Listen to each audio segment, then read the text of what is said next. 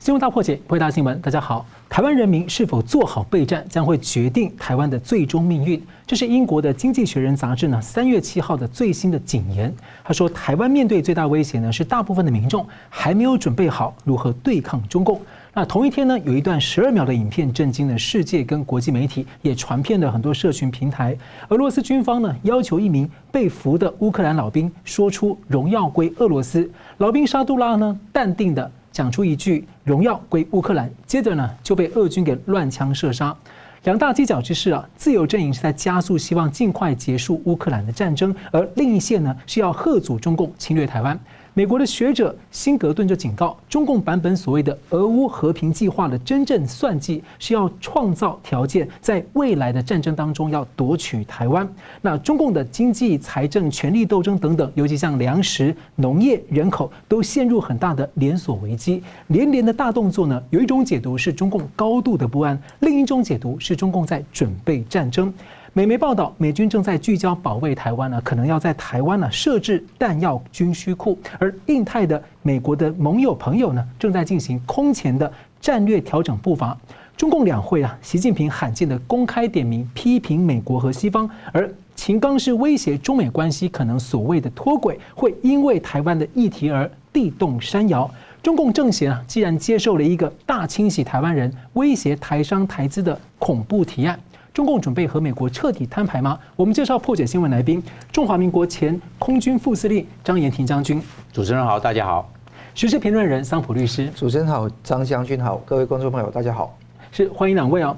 外媒披露啊，中华民国总统蔡英文四月份要过境美国的加州，在雷根图书馆正式演说，也说服了众议长麦卡锡在。加州会面，而麦卡锡也证实说要跟蔡英文在美国会面，而这样的消息被解读，麦卡锡原定的台湾行短期内是暂时没了。报道说是为了要刺激呃避免刺激中共借此对台湾呢做侵略性的回应。那蔡总统访美跟麦卡锡访台两件大事，现在成了一件事。俄乌战争的春天激战之前，美国跟台湾似乎啊有节奏的在评估计算风险跟节奏。所以我想请教张将军，您怎么看说台美双边这项决策和它的影响啊？那中共会罢休吗？我认为台湾怎么做，台湾是想要降降低，我们不是他不在台湾这边接见麦卡锡。而到美国，到洛杉矶的时候，我也在那边做接见，是变成这个地方换到美国的不，这个台湾的地方不在这边呢、啊。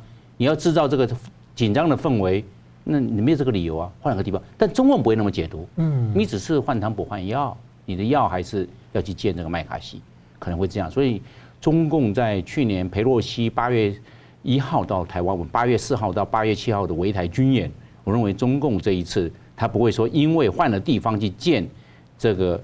麦卡锡，而对台湾在军事这方面的动作，他就不动声色，因为他他最重要，他要解内部的压力。是中共他会有内部压力，内部压力最容易解解军事的动作。那军事就是围台军演。那上次有围台军演，这次为什么没有围台？他就做围台军演。那围台军演一些相关的这些动作，跟去年我相信可能还有三个不一样。它是去年没有动用航母，航空母舰没有动用，其实这次可能会动用航空母舰。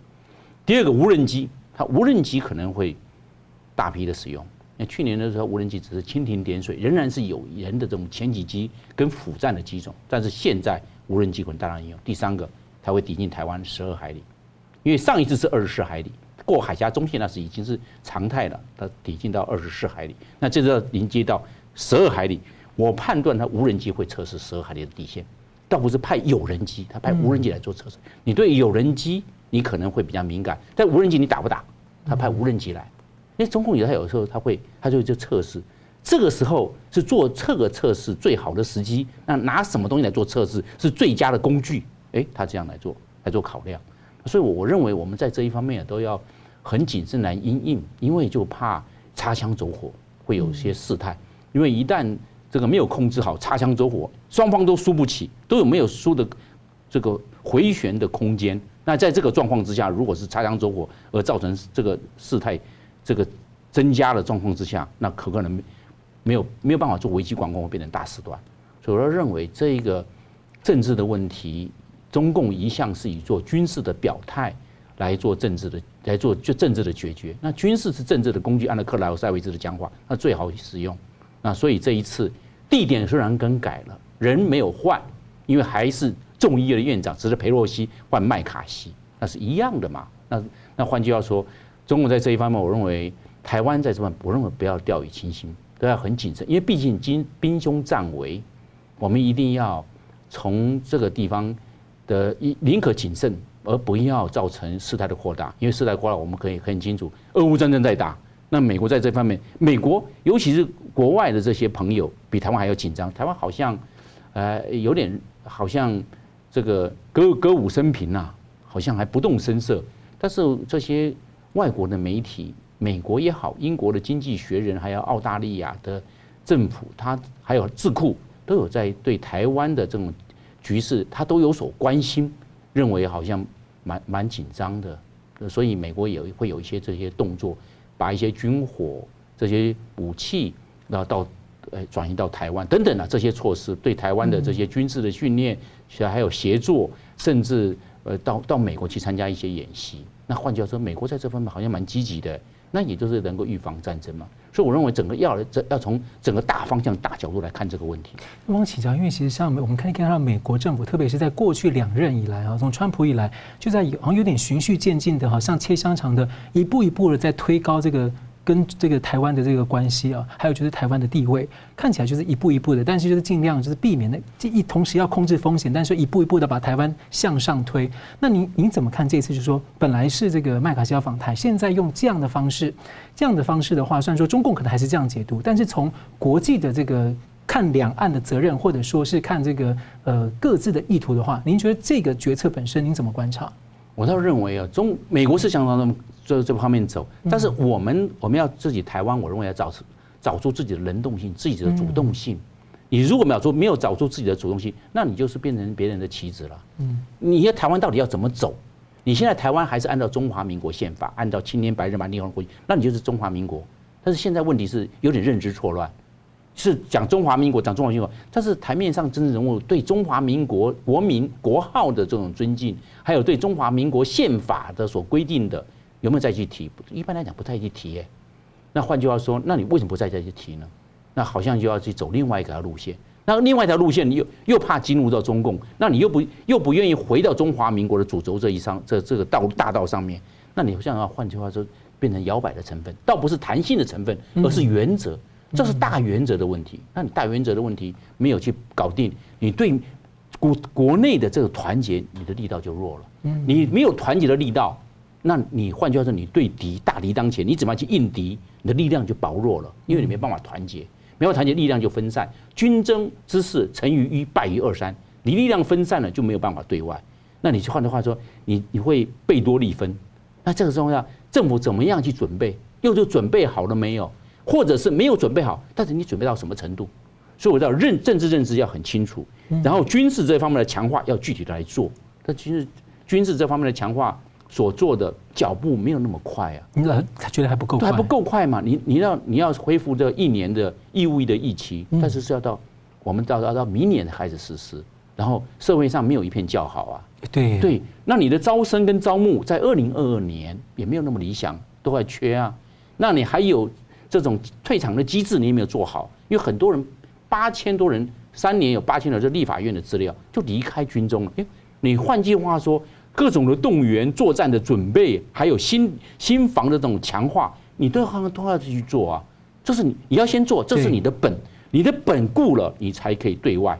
但是你本没有固，你如果对外，你是比较薄弱的。我是把这些问题，我们的短板把它看出来，然后我们针对我们的短板来补强，针对我们的弱的地方来整合，把它强化，你才有办法针对中共。你要对中共是九分政治，一分军事嘛？军事比不过他，但是你政治啊。你不是强调民主、法治、人权、自由？好，那这四个是你的强项啊！你要去推销的这四项，这是既然四个是你的强项，你对大陆做推销。是大陆十四亿人口，不见得每一个人都是认同共产主义的。对，反共的非常的多哎！你要结合，你要你九分政治结合大陆上十四亿人来反共，因为这样子才能够把共产党做压制，你这样才对的。但是政府做了哪些呢？我们知道。共产党最怕的就是自由、民主、法治、人权，是，这是他最怕的地方。那你要针对他短板，对他弱点去打，才能够发挥你战略的效果。会有一个好的趋势是说，现在不管是这个西方或者亚洲，很多人开始认识到说，要跟中国人民在一起，帮助中国人民跟了解真相等等的，赋权给他们，让中国能够有更大的一个动能了。对，是对，要这样这样走嘛，因为因为中国大陆是你最最廉价的动员、最有效的动员，能够给中国大陆共产党最大的压力的是中国大陆实际人，是他们是绝大部分。我们不要以中国人为敌，我们要以中国人为朋友。以共产党要反共，目标要明确，战略目标方向要一致，然后集成最大的力量去对付这一小中国共产党。中国共产党的所有的中国的党员，没有一个高官他的财产是公告出来的。我们中华民国政府哪一个高官在监察院，你找不到他的财财产，都要公告。是，你可以去，你可以填你的身份去申请，我要去调查哪个。你要你把资料填出来，包括你的身份证账号等等，你可以调查资料，你可以看，这是你的权利。他都要财产公告，他财产公告如果是假的，他还要负法律上的责任呢。对，是感谢。那接着我想要请教桑普说，桑普怎么看说，呃，就是美台的这项决定跟变化哈，会被美国盟友或中共如何的解读？另外就是说，经济学人警告说，中共对台湾呢最具威胁的可能是心理战啊，就不断在台湾宣扬像失败主义啊，还有分化啊。那台湾人应该要团结对抗，要重视自由的价值，要准备为保护自由啊，要付出代价，就是要有这样的代价的认识。您怎么解读？我觉得这个新闻是相相当重要哈，因为说很多人都觉得说蔡英文这一次哈，是不是头低下来说，哎，怕那个兵凶战危，所以要到那个美国去接见那个哎，去会面会见那个麦卡锡，而不是邀请要麦卡锡来这个访台。第一个你要知道整个会面的目的是什么？会面不是大家吃个饭握个手，是一定有一个目的的。如果要彰显台美友谊，其实很多的情况都已经出现了。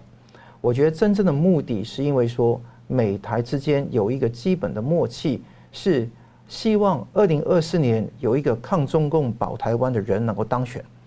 那现在你看到整个中共开的机器是希望用软攻来压台湾，就是用各种的软绵绵的话来做，当然软硬兼施都有了，但软的比较是主调。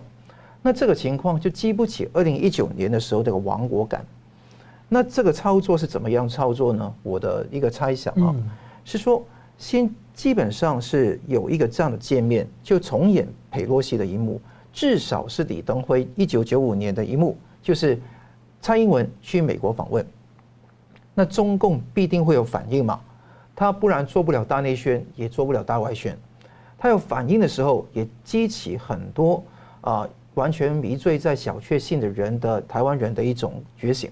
那知道真正我们的敌人哈的敌敌阵就是那个中共政权，那以这个为一个基调来去做二零二四年的那个总统选举的铺垫，其实是推荐一些抗中共保台湾的人能够继续守护这个地方。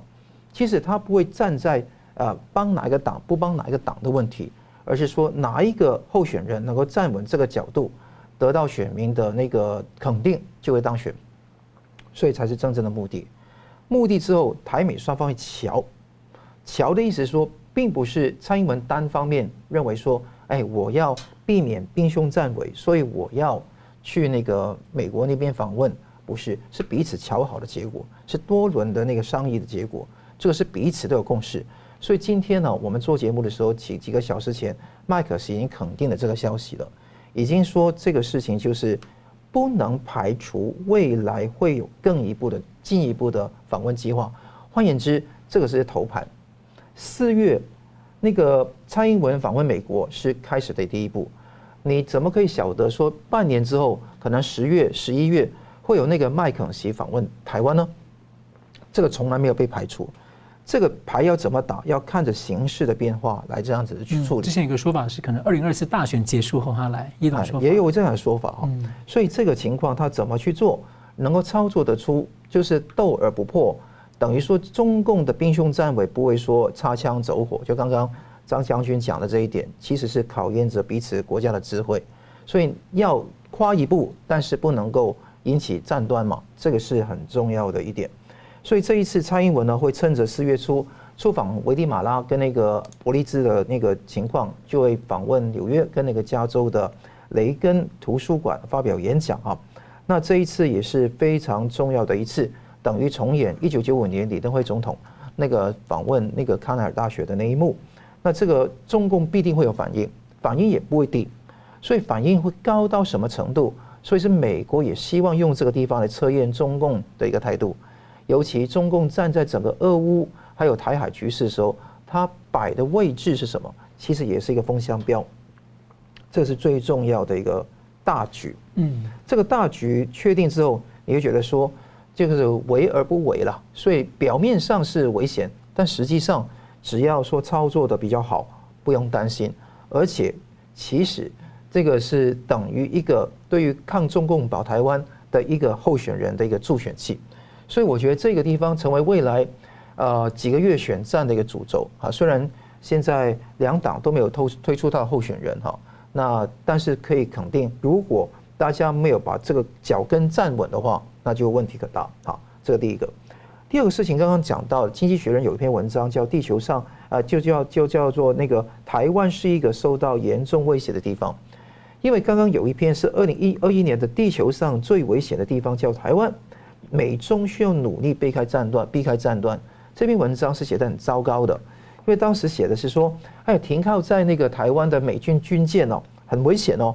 那台呃美国怎么样不支持台独的保证也是不足以避免战争哦，就讲这些非常基辛级主义的一些话。但现在你看到未来在六月刊登在经济学人的文章，就 Taiwan is a vital island that is under serious threat。台湾是一个受到严重威胁的地方。他这篇文章呢是用一个叫做善意批评的方法来讲出台湾的很多军事各方面的一些不足。或者政治跟军事方面不足，希望台湾能够改善，还是那句话，我常常讲的五个大字，就是和平靠实力。所以他讲到最后是，只有台湾变得更强，才不会有战争，青年才不会上战场。不会上战场，不是通过妥协、谋和、握手、善意、摆笑脸而得到的，是你的实力、你的盟友才能够做到。刚刚张将军也讲的一个非常好的部分，就是讲到。我们不只是要求盟友来帮忙，也需要自立自强。嗯，尤其台呃蔡英文这个改革是非常迟来的，因为这个就军事重大的改革，恢复义务役一年，还有增加那个二兵的那个待遇等等，其实都是新，就是早就应该要出现的事情。那晚到比没有到好，而且远远不足。这篇文章都完全非常那个实在的。贴贴近到这些事实，他讲到一些点是非常值得去去讲的。他说台湾这么困难去决定延长兵役，就是恢复一年的义务役，这这困难这么决定，这困难这个决定这么困难，代表说他台湾尚未决定是否保护自己，如何自卫。所以这个地方是他是骂台湾，就给那个一个忠告给台湾的。那他说。当西方正在准备，台湾却连自己是谁，跟中共是什么关系，是否该打仗都没有达成共识。其实我觉得政府里面都已经成为共识，全民都有一个基本的多数的看法。但是当然有一批人不是这样的看法嘛。那但是这一批人是多数还是少数？我觉得还是少数的。呃，我敢说哈，很多人都很担心说，哎，投某一个政党，他的票的人基本上呃都呃都会投降的。其实不会，嗯，你只要看到那个原住民部落，我知道有个部落，他是全部投那个比如国民党的，但他问到说，如果真的共产党打过来会怎么样，就跟他打。所以不要用这种颜色的分判来看待台湾人的那一种抗拒战争、打仗就保保家卫国的意志，所以不用低估哈。这种自由民主的这个制度人权，大家还是共同的共识。其实到危机到来的时候。那个真正的潜能才会被激发出来。你没有危机之前，你不可能的。好像一九年的之前，你问香港人会不会走上街头这样子，完全不可思议的。当有危机来到了，那个东西才会出现。好像乌克兰一样，你在啊那个去年二月之前，你问乌克兰人民会不会这样子做，他是意想不到的。所以我想说，所有的民意调查都有它的限度在哪个地方。好，再来了，他说台湾还没做好战斗准备。批评的重点是国防开支太少，现役军人只剩下十六万三千人，但中共有两百万，那台湾只有两百万的预备役，每年的短训只有十一万人。那他罗列很多数据来讲这个事情，他说军队只有夏令营啊、扫地拔草等等，当然当过兵的有这一方面的事情，嗯，但是我想进步改善已经开始了，对，所以我觉得也要给一个时间给他去做。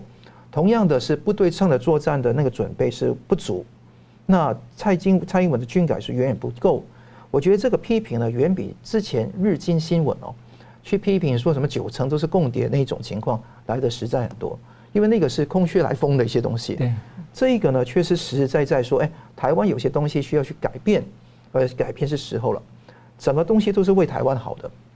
还是说，中共的分化跟失败主义的弥漫，是吹吹波那个，呃，吹告那个台湾必须要团结抗拒中共，决定自己是谁，相信什么，是否挺身战斗，了解可能付出的代价，重视自由，准备牺牲，准备备战，这个才能有真的是保家卫国的精神。我也相信台湾人能够做得到。那我们都能一起做得到。是，感谢我们休息一下，等下来看呢，这个美国啊，似乎正在第一岛链进行空前的战略调整啊，而打算呢在台湾设置军需库，而中共方面呢是拿出台湾威胁说，如果处理不好的话，会中美关系地动山摇，要怎么解读呢？休息一下，马上回来。欢迎回到新闻大破解。中共的威胁和扩张呢，正在加速印太地区的联合防线加速成型啊，像日本、韩国呢，六日就二次大战时间。征用工的争议达成了和解，而菲律宾和澳洲等军事合作关系是越来强化。美国驻日本的大使说，这是前所未有的战略调整的步伐。华尔街日报说，美军正调整作战思维，要聚焦在保卫台湾。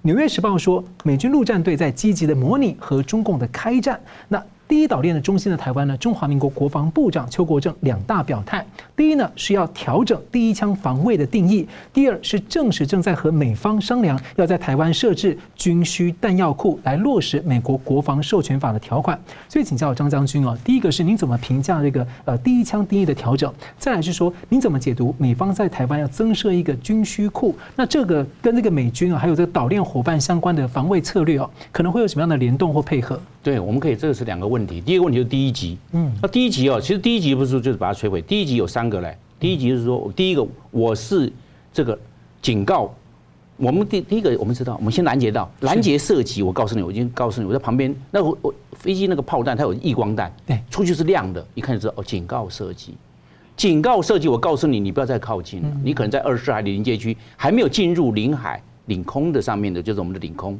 我这个时候先警告你。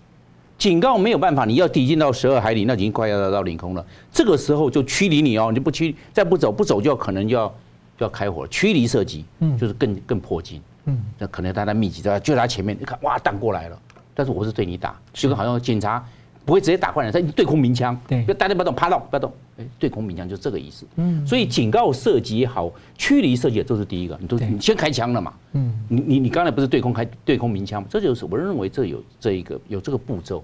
但是到达领空上面，甚至到达这个领海十二海里，这就是你就领空了。那你到陆地上空，那更是领空。那你可能到已经到接近陆地了。那这个时候就可能是摧毁射击。嗯。所以它的第一级，它有它的弹性的时间。你有警告设计，还是要做拦截设计，最后面做摧毁设计，是不是就是目标设计？对的目标就打了。嗯。那是这个样。所以我要认为它有这个轻重之分。但是轻重之分，如果这个我认为最重要就是说，这个现在都有电磁记录。嗯，对。你这个雷达上面啊，您这个飞机的那个轨迹、那个航迹，现在记得非常清楚。这个是临接线，这个是领海线，这个是陆地线，非常清楚。你说就就到时候打官司，大家讲，你看看，不要说我们领空不要说你不小心，对，没有你你雷达也看得到。现在可能大家电磁记录一清二楚。是。那这个时候，我认为就要很断然、很果断的来下这个决心。最怕模糊，军队啊，要打不打，停火开火，你会啊。会乱了军心，嗯，可能是明确，到领海到领空实施摧毁设计，哦，这样子。那领海领空之前，你就要警告他驱离他，因为他还没有进入领海，你就要做警告跟驱离就可以了。这个虽然也是开枪，也是开第一枪，但是我没有打你啊，我只是对空鸣枪而已啊，让你看，希望你离开，因为你已经要接近领空了，你最起码你要给他这个弹性，给他空，将来到打官司官司的时候。你有，你可以，你站在法上，在理上面你就站得住脚。我已经事情有警告你了，那你还还是要迫近。我也对你做广播了，都告诉你了。对，那你几几个你都不接受，那现在我已经到陆地上面。如果我这个时候再不打，那请问一下，我们要军队做什么？别人会认为，那你军队他已经到我领空上面了，已经这是侵犯我主权了。那我养你国军是做什么？那就变成释放一个错误的信号给对方，认为说我就是可以一直往前，一直往前呢、啊？他可以步步进逼啊，那你步步退让啊？嗯、那你你步步退让有没有底线？结果你没有底线，你要不要有很明确的底线？前面的战略忍让没有问题，但是到后面的时候，那个底线我一定讲了，我就要做到。对，要做到。你这样的话，所有的官兵上下都一致，目标认识一致，这这就是底线，这个就是红线。到红线的时候，我们就要做目标设计跟摧毁设计，让你知道。我们官兵也有官兵也知道。这个的 SOP 标准作业程序就是这样。好，那我就知道了。你今天下达给我飞行员这个作战的任务，我就知道要按照这面誓死护卫我的领空。哎，领空之外的空域或者是海峡中线，那是由上面来做决定。但是领空那就是我的权利，我的职责了，不能侵入领空了。领空就在我们陆地的上面了，那不得了的事情。那如果是我没有实施目标射击跟摧毁射击，变成我失责，我守土有责。哎，你就这样子。教导这些官兵要怎么样怎么样，那这样子的话，他进入领空就被摧毁了，那责任在对方，因为我们已经做警告了，而且已经在我们领空上面，不然我们养这些军队是做什么？就是保家卫国。那保家卫国，这就是固若金汤，这就是楚河汉界，不能越雷池一步。前面是弹性的空间，后面就是硬性的红线，是这个很清楚。另外一个就是美国现在要把这些重要的这军事的这些我们叫武器装备放在台湾，我认为一这个要这个就是。这是超前部署，为什么？因为我们台湾呢，四周环海，没有陆地，对，没有陆陆上的交通线呢。我们看乌克兰战争，乌克兰西边有波兰，有罗马尼亚，它陆上交通线，你看那个武器源源不断，陆上运输。我们台湾是说黄海，没有陆上的交通线，那你就没有陆上的补给线，也就是说没有陆上的生命线，那你就靠海运跟空运。空运不可能，因为这些武器啊都是爆材，爆材基本上不空运。因为你在空中爆炸，那而且都很大很危险。那你就靠海运。但是海运的时候，中共如果实施是这个这个海峡封锁，你你这样的话，海上封锁是一做了之后，要去做那时候做运补可能来不及了。嗯，因为水水上有军舰，水下有潜舰做伏击。美国就算你想要买武器，美国也没办法运过来。而且这个旷日费时，而且还要万一我们宣布为雷区，有扫有水雷在下面，你还要扫雷，变成这哦，那这样。所以我们有这个方面的短板，那所以先放超前部署放在台湾。第二个，美国在韩国、在日本、在菲律宾都有驻军，在台湾没有驻军，那只是协训的。美国没有一支美国的枪在台湾都没有。美国在韩国，它可以源源不断的，因为美国的军队在那边。在日本、在菲律宾都可以源源不断，在台湾不行，台湾没有驻军，所以它没有武器上的运作，那你就超前部署放在台湾。台湾只有现在的。这些弹药库现成的，只要它的温湿度的防控系统合乎标准，又在基地内储藏好，先放进去。因为打仗的时候是火力的发挥，现在火力取代人力，因为人力非常的珍贵，那你要靠火力，火力那弹药的消耗量非常巨大。我们这次看乌克兰战争很清楚，乌克兰战争火武器一直不够，他希望西方源源不断，美国、法国、德国、意大利、英国源源不断给他，给他火力，给他火箭。给他火箭炮，给他坦克，甚至他要申请需要飞机，你看都需要的是火力。那现在在台湾，台湾的地缘战略就是那么的轻，就是那么的局限，因为是海岛。最后一个我要去说的，就是美国这个美国在台海啊，它是第一岛链，还有第二岛链之外，它是三道的岛链策略。嗯，第一个如果战火爆发是在台湾，台湾是个战火，那这个地方要把这台湾做战略驰援，在在台在台湾这个地方。那他美国的航母或者美国的战略打击部队或滨海作战团等等，他在台湾这一方面他要关切，所以中共才有反介入跟区域制反日本介入，区域拒止美国兵力介入是这个样子。那所以这台第二个就是第一岛链，岛链防卫，第一岛链的防卫，第一岛链防卫有驻军，美国在日本有三万两千个驻军，在韩国有两万八千，都增加四千了。韩国是两万四千，才增加到两万八了，在。日本日本是两万八，现在增加到三万二，那都增加出去。这还有菲律宾要。菲律宾对这个地方，这个地方它第一岛链的防御，你看台湾扩大到的第一第一岛链，所以是岛链的第一岛链的防御策略就出来。第二个第三道防线，美国是到第二岛链。第二岛链的话，我们叫关岛、塞班岛、中途岛还有硫磺岛这一线，这一线你看关岛，关岛四十五平四百五十平方公里，但人口只有十五万，所以关岛也算地广人稀，比台北市大，但台北市两百五十万了，关岛只有十五万。换句话说，换句话说，这一个第二道防链支援第一道，掩护第一岛链向前推进。第一岛链掩护台湾，你去看，它是三道在这个岛链策略，你看到没有？岛链战略非常的清楚。那台湾是前面的一个焦点，前面焦点。所以美国它不是光压在台湾上面，所以你看看它为什么现在第一岛链跟第二岛链相互支援、相互掩护？它现在一直这样做，我这样看，哦，原来它三道岛链战略已经形成，将来对台湾它比较有弹性。所以美国对台湾是关不关心？当然关心了，不然武器为什么放在这边？为什么超前部署？他不要钱放在你这边哦，将来要启用，你到时候再算嘛。我先支援你嘛。你就地就用，而且都是你现在台湾都有，不管刺针飞弹、标枪飞弹、F 十六的远距遥控武器，或者是这个空射的 F 十六鱼叉飞弹。都先都放。因为之前授权法也说五年一百亿，对的，那一百亿美金的那个资源嘛，五年一百亿是国防授权法案。对，这个弹药先放在台湾也是国防，嗯，这个授权法授权法案要求的。对，但是刚好美国有没有做？美国在做，这个就是为什么？美国是预防战争，预防战争先强化战力，可能预防战争。对，是这个样子。所以，而且看到像像像像现在在南海啊，在东海的那种联合行动，它某种程度上有点分散台湾的压力啊，就是不会让你台湾感觉那么压力那么大，因为中共也要顾很多地方了。对，台湾是战略重心，对，是焦点是在台湾，但是不要忘了有个战略牵制，嗯，战略牵制一定要在南海，是你这样才能够双轨。现在连印度都说他们可以协助牵制，这个这个这个是拿战略牵制在南海，然后战略重心在台湾。第一岛链跟第二岛链是战略备援，是是这样子的。所以美国它是它的规划战略规划是很周延的。那至于它战略要怎么发挥？那是看它火力的强大，跟它战略运输、跟战略投射的能力如何。所以现在看起来，澳洲要买这个核潜舰，然后呢，这个韩国跟日本呢，打开心结要安全合作，这样看起来等于是一二岛链这边的整个团结合作的往前推进的力量会更强。对，这是美国整合的力道。美国整合力道，你看为什么澳洲？澳洲是第一个拿到，它本来十八艘柴电潜舰，十二艘柴电潜舰换成八艘。核子动力攻击潜舰，嗯，它是这样，而强化澳洲的海权。因为澳洲虽然是大陆国家，但是它强调它的海空权，而且是美国在澳洲有陆战队的驻军在那边。哎，你看他，他把这个，然后日本、韩国他们两个本来不搭嘎的，对，因为因为叫殖民的关系嘛，哎，现在把你整合在一起，嗯，整合在一起之后，对到就是中国大陆。所以我们可以看了，美国在整合这些力量，整合力量之后，在在遏制中共。因为中共军力扩张太快，会引起地区的变动。那我现在我就整合这个地方来维持这方面的军事的军事，就平均的 balance，来军政治军事的军事平衡了。那这个地方区域的稳定就可以暂时保持这个动态的平衡。嗯，感谢将军。好，我们接着看到这个中共中央近期是连连的大动作啊，一种解读是中共高度的不安啊，另一种解读呢是准备要对外发动战争。那也有一种解读呢，更是两者是。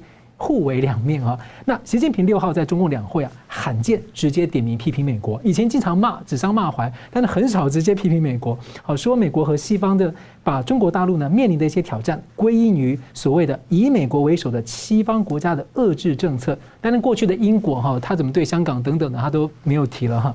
那中共外长秦刚在记者会呢是又战狼话语，声称说台湾问题处理不好。中美关系会地动山摇，他拿中华人民共和国的宪法哈说台湾，但却忘了中华民国宪法是比他早很多。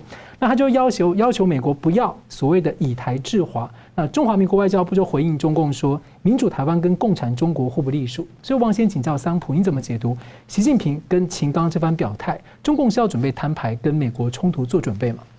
我不认为说中共有这个底气、有这个能力跟美国可以摊牌做准备或者开战。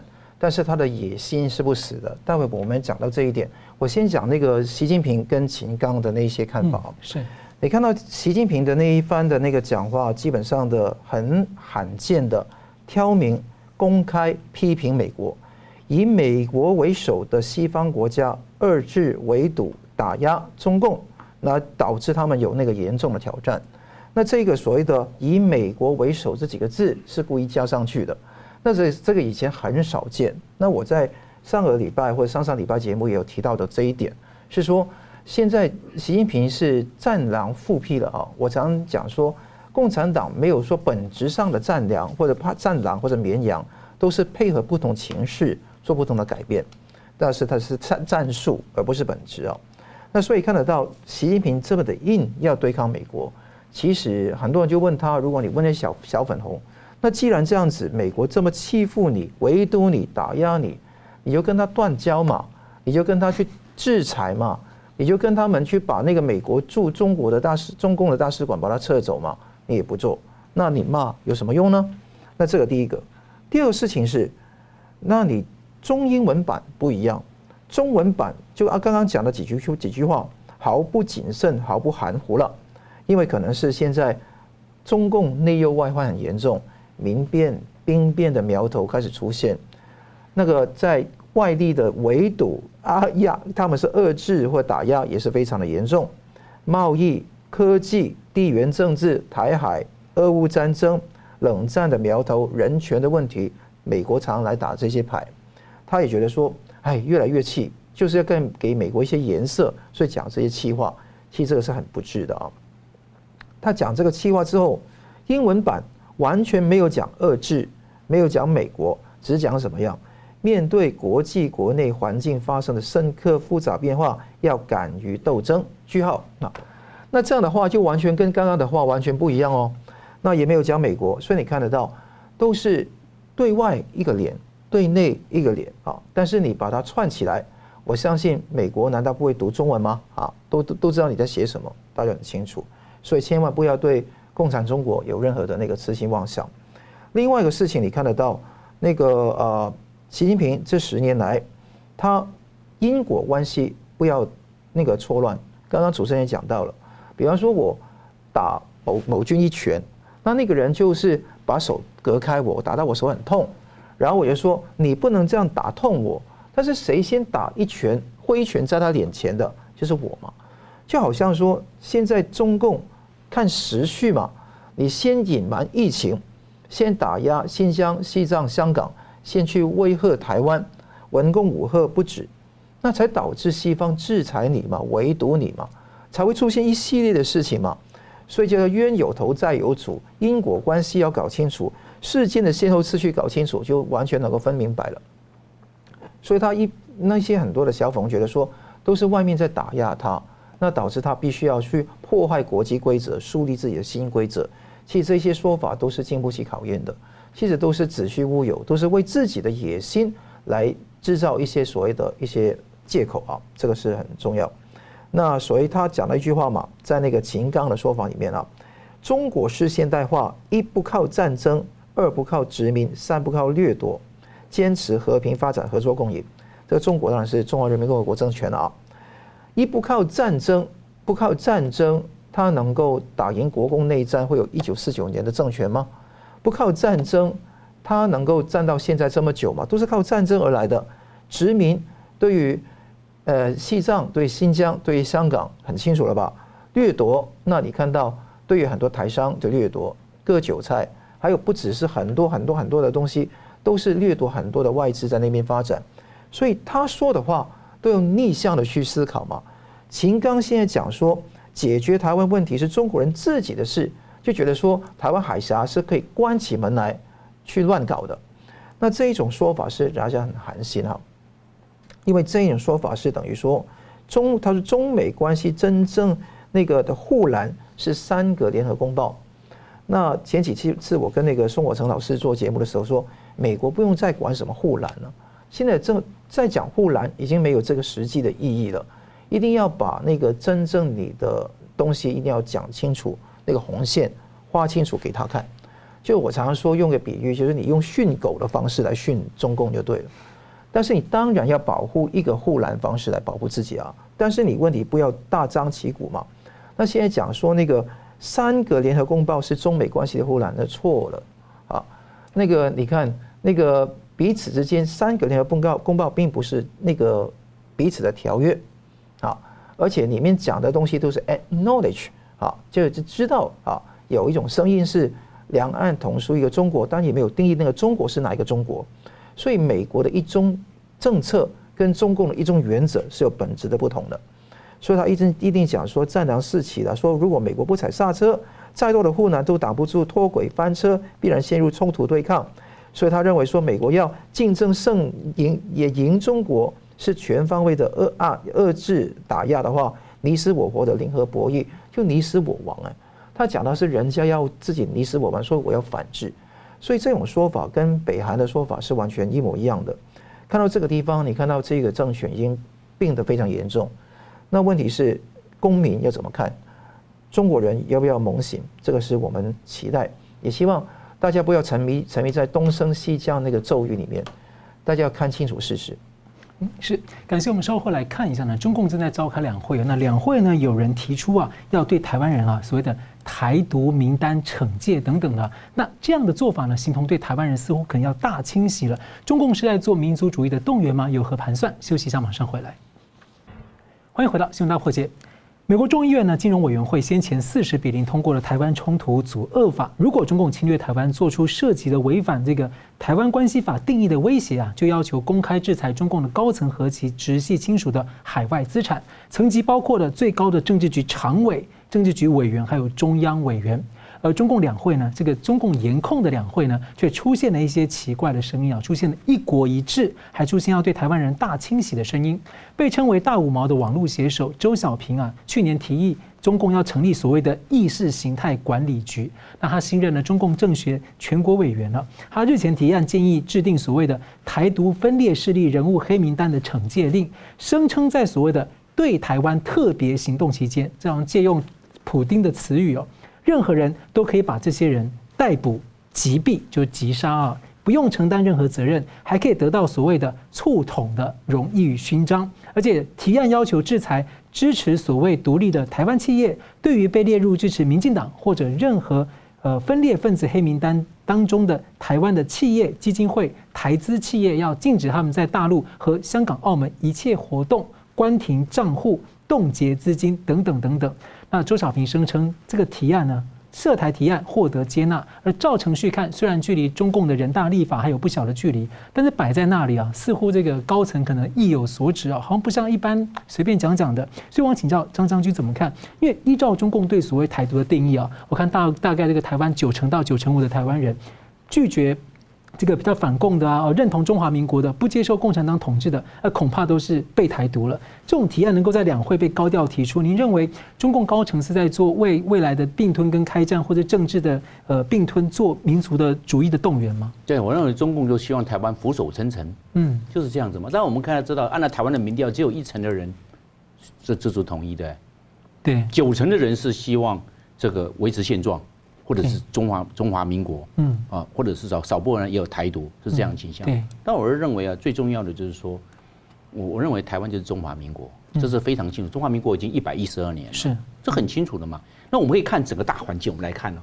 那我们台湾的目前的状况，最好的情况下就是中华民国统一中国，嗯，中国大陆是中国的一部分，中华民国的一部分，是啊是很清楚的嘛。我们可以看整个状况啊，台湾的民众大家都知道，我们就是个主体啊。那我们台湾只要自己整个出来，我们对大陆，我们可以看呢，我们三方面，台湾来统一，台湾的宪法都没有变，嗯，是从一九四一九四六年公制定的，一九四七年公告跟行宪，到现在为止，你看多少年？八十年，很清楚的嘛。那时候宪法是大陆的，中天白日满那国国家还是孙中山先生制定的，这很清楚的嘛。所以我们按照这样来看，我们这个台湾要对中国大陆展开政治攻势。第二个，我们可以看出来。国际社会，全世界总共到现在是联合国会员国一百九十三个会员国，全世界联合联国家一百九十五个国家，一百九十三个会员国，大部分人都不希望统一两岸统。你看，你看美国有有没有？你看看日本有没有希望两岸统一？你看看英国、法国、德国、意大利，你看他们澳大利亚有没有希望两岸统一？没有人希望。他们公告都这样写了，都都签了公告了。哦，世界上只有一个中国，中华人民国是中国的违法合法政府，台湾就是中中华人民共和国的一部分，都都都写了，都签了。但是有没有一个？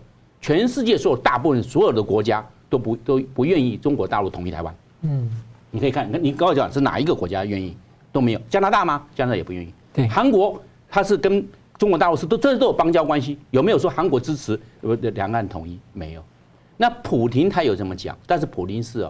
表里不一，是，哎，他也不希望，哎，希望你们都一起分开吧，是这个样子。所以最佳的方案是中华民国统一大陆，我认为。中局全世界这样的。第三个，我们看中国大陆。嗯，我们刚讲台湾的，现在讲全世界，现在讲回中国大陆。中国大陆十四亿人口也不希望受中国共产党统治，是。十四亿人口希望活在自由、民主、法治、人权的社会里面，他们希望这样。我们希望台湾赶快回来，是这样。中华民国赶快回来，是这个样子。那我们要结合十四亿人口，又结合全世界国家。对中国大陆反共就是反共保中华民国嘛，你这样才有目标，要很明确，就是对他这个样。我认为这样子很好啊，你要全世界也是这样子啊。那中国大陆实际人口也是这个样，共产共产党只是一部分人嘛。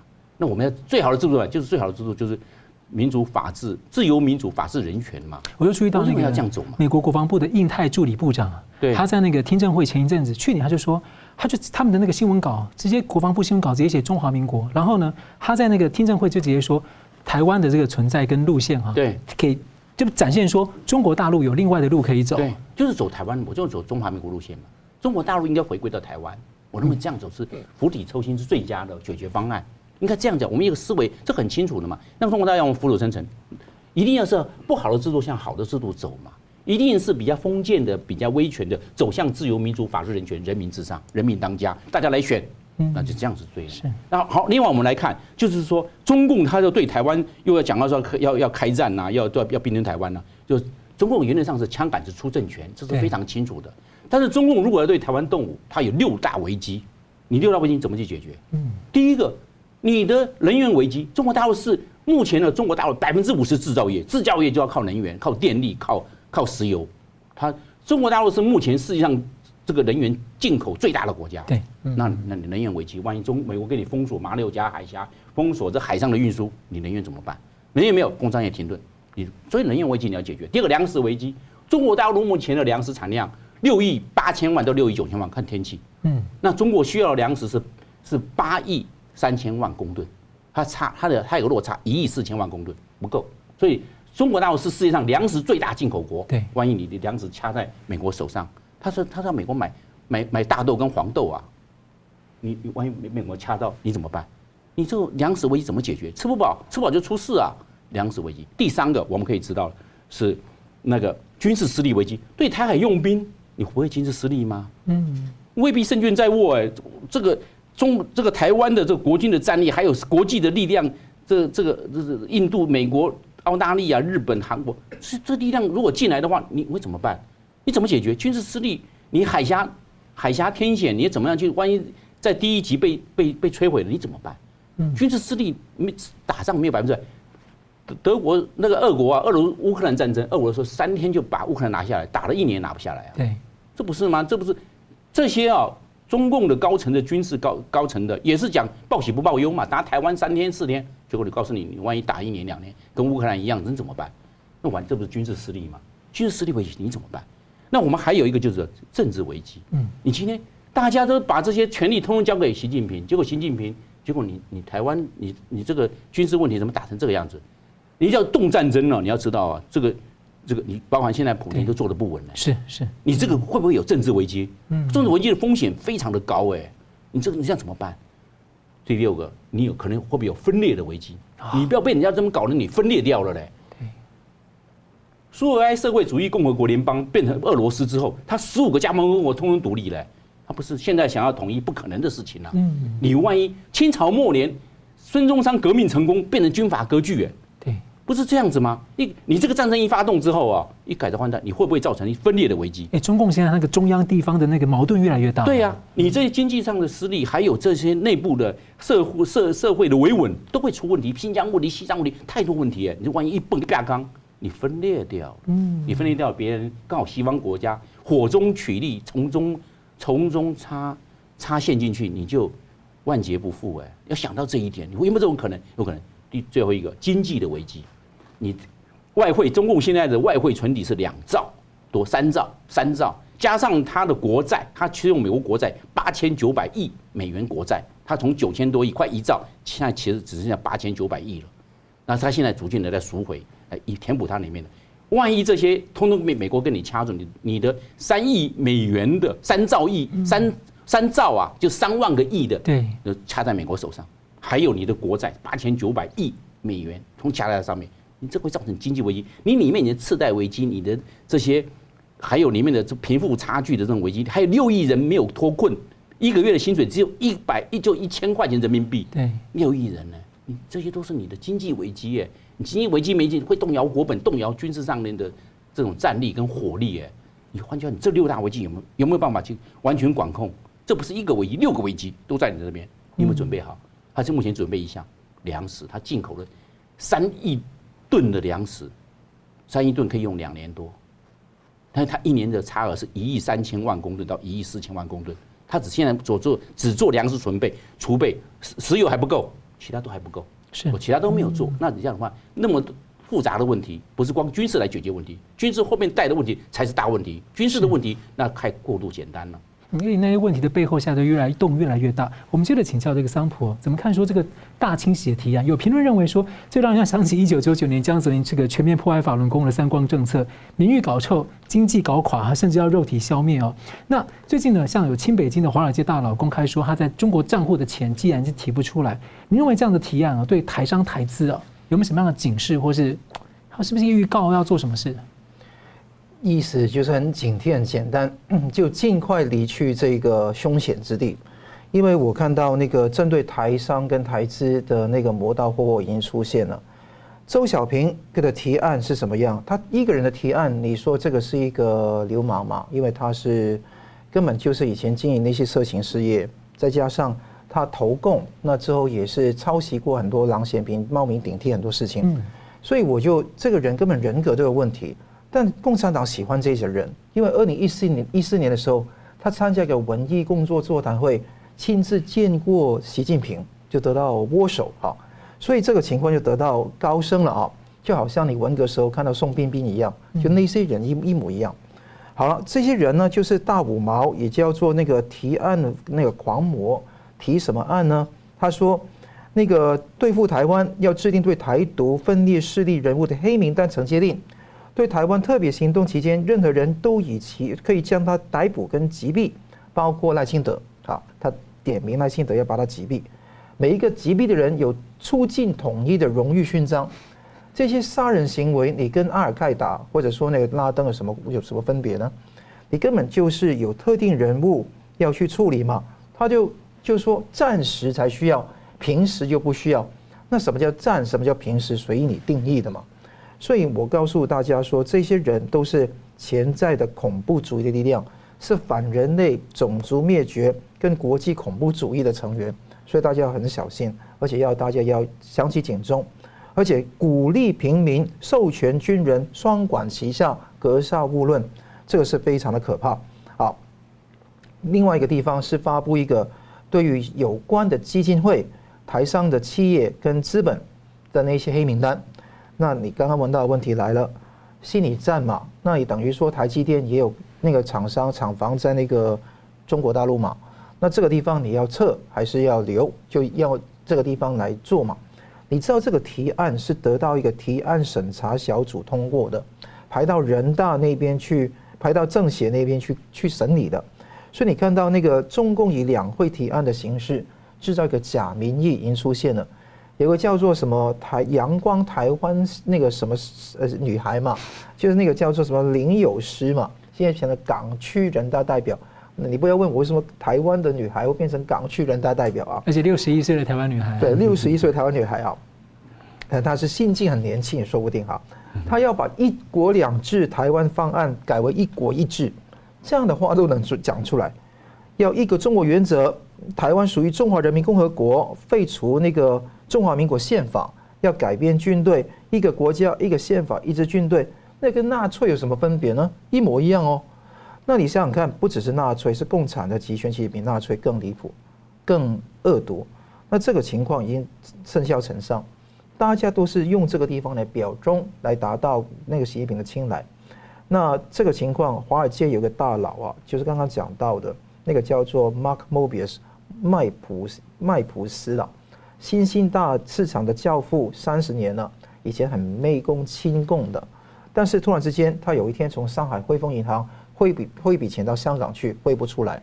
原因不是说你汇不出来，是说你要交二十年来你营收的记录，他当然不能交嘛，所以汇不出来。结果呢，你看得到中共穷疯了，连这一些亲共媚共的华尔街大佬都要割韭菜，可以看得到那些那些人还是心里面还是想着，哎。你不不到邓小平的路线走习近平的路线就错的，因为习近平抛弃了邓小平，其实这句话是错的，因为两个都是黑脸白脸，都是本质一样的。中共强的时候可以把你压垮，弱的时候他可以装笑脸、摆笑脸，什么东西都可以。所以这个地方大家要看得到，李克强讲十个大字做解了，人在干，天在看，苍天有眼。是，感谢。我们节目最后请两位啊，用一分钟总结今天的讨论。先请张将军。对，我们可以知道这个两岸的问题是政治的问题，不是军事的问题。啊，但是军事是个工具，用军事很容易这个在报喜不报忧的状况之下，很容易误判形势。就跟日本在一在民国二十六年，也就是一九三七年，就就讲三月王华，对，结果打了八年还投降了。嗯。那这是乌克兰战争，刚才已经讲过，三天就可以了，就没打到一年，这个这个俄罗斯还损兵折将，所以军事的问题都都是过度的乐观，打到最后面呢，都结果都是完全失算，荒腔走板，损兵折将。当然啦，造成也造成双方的满目疮痍，所以我要认为，台海峡两岸是政治的问题。那这个问题什么？一定要走向自由、民主、法治、人权，要走这方面。为什么？以民为本嘛，嗯，国以民为本，就是以民以民为贵，你这样子，然后当官的，当官的是为人民服务，为老百姓服务，为毛老百姓谋福利。你只要是砍 A 钱，或者是从这边的这边搂东西，老百姓马上就把你唾弃，就就下台了。所以他认为要走向民主、自由、法治、人权。是，感谢张军。桑鹏，民主、法治、人权是非常重要。那我们。呃，把台湾这个民主阵容好好建设好是非常重要的，也同时看得到那个蔡英文去出访美国，很多人就是被认知作战带掉，是说，哎，这个地方是示弱的表现。其实我觉得大可不必，我讲到了次数可以多于一次，而且可以互访，所以是一步一步来，千万不要心急。那心太着急的话是没有办法了解整个棋局是怎么玩的。那还有更重要的是，习近平现在是开始穷慌了。穷怕了，而且开始矛头指向美国，开始不只是战狼，是每一个地方都是展现出那个非常强硬的。这跟俄乌战争的局面有关系，也跟看台海的布局有关。伯明讲过，那个习近平侵略台湾是野心是非常大，能力是比较弱，但是开战是一个时机问题。我希望两岸没有战场，没有战事，没有人希望有战事。我也不觉得说必定会有一战，我也不这样觉得哈。嗯但就好像陈先仁呃行政院长今天讲的，兵可百年不用，不可一日不备。所以我们必须要把我们的国家国防好好建设好，这个事才是万民之福。是，好，非常感谢两位来宾精辟的分析，感谢观众朋友的参与，持续邀请大家呢来加入这个呃干净世界这个新平台来订阅新闻大破解频道，我们每周三五再见。谢谢。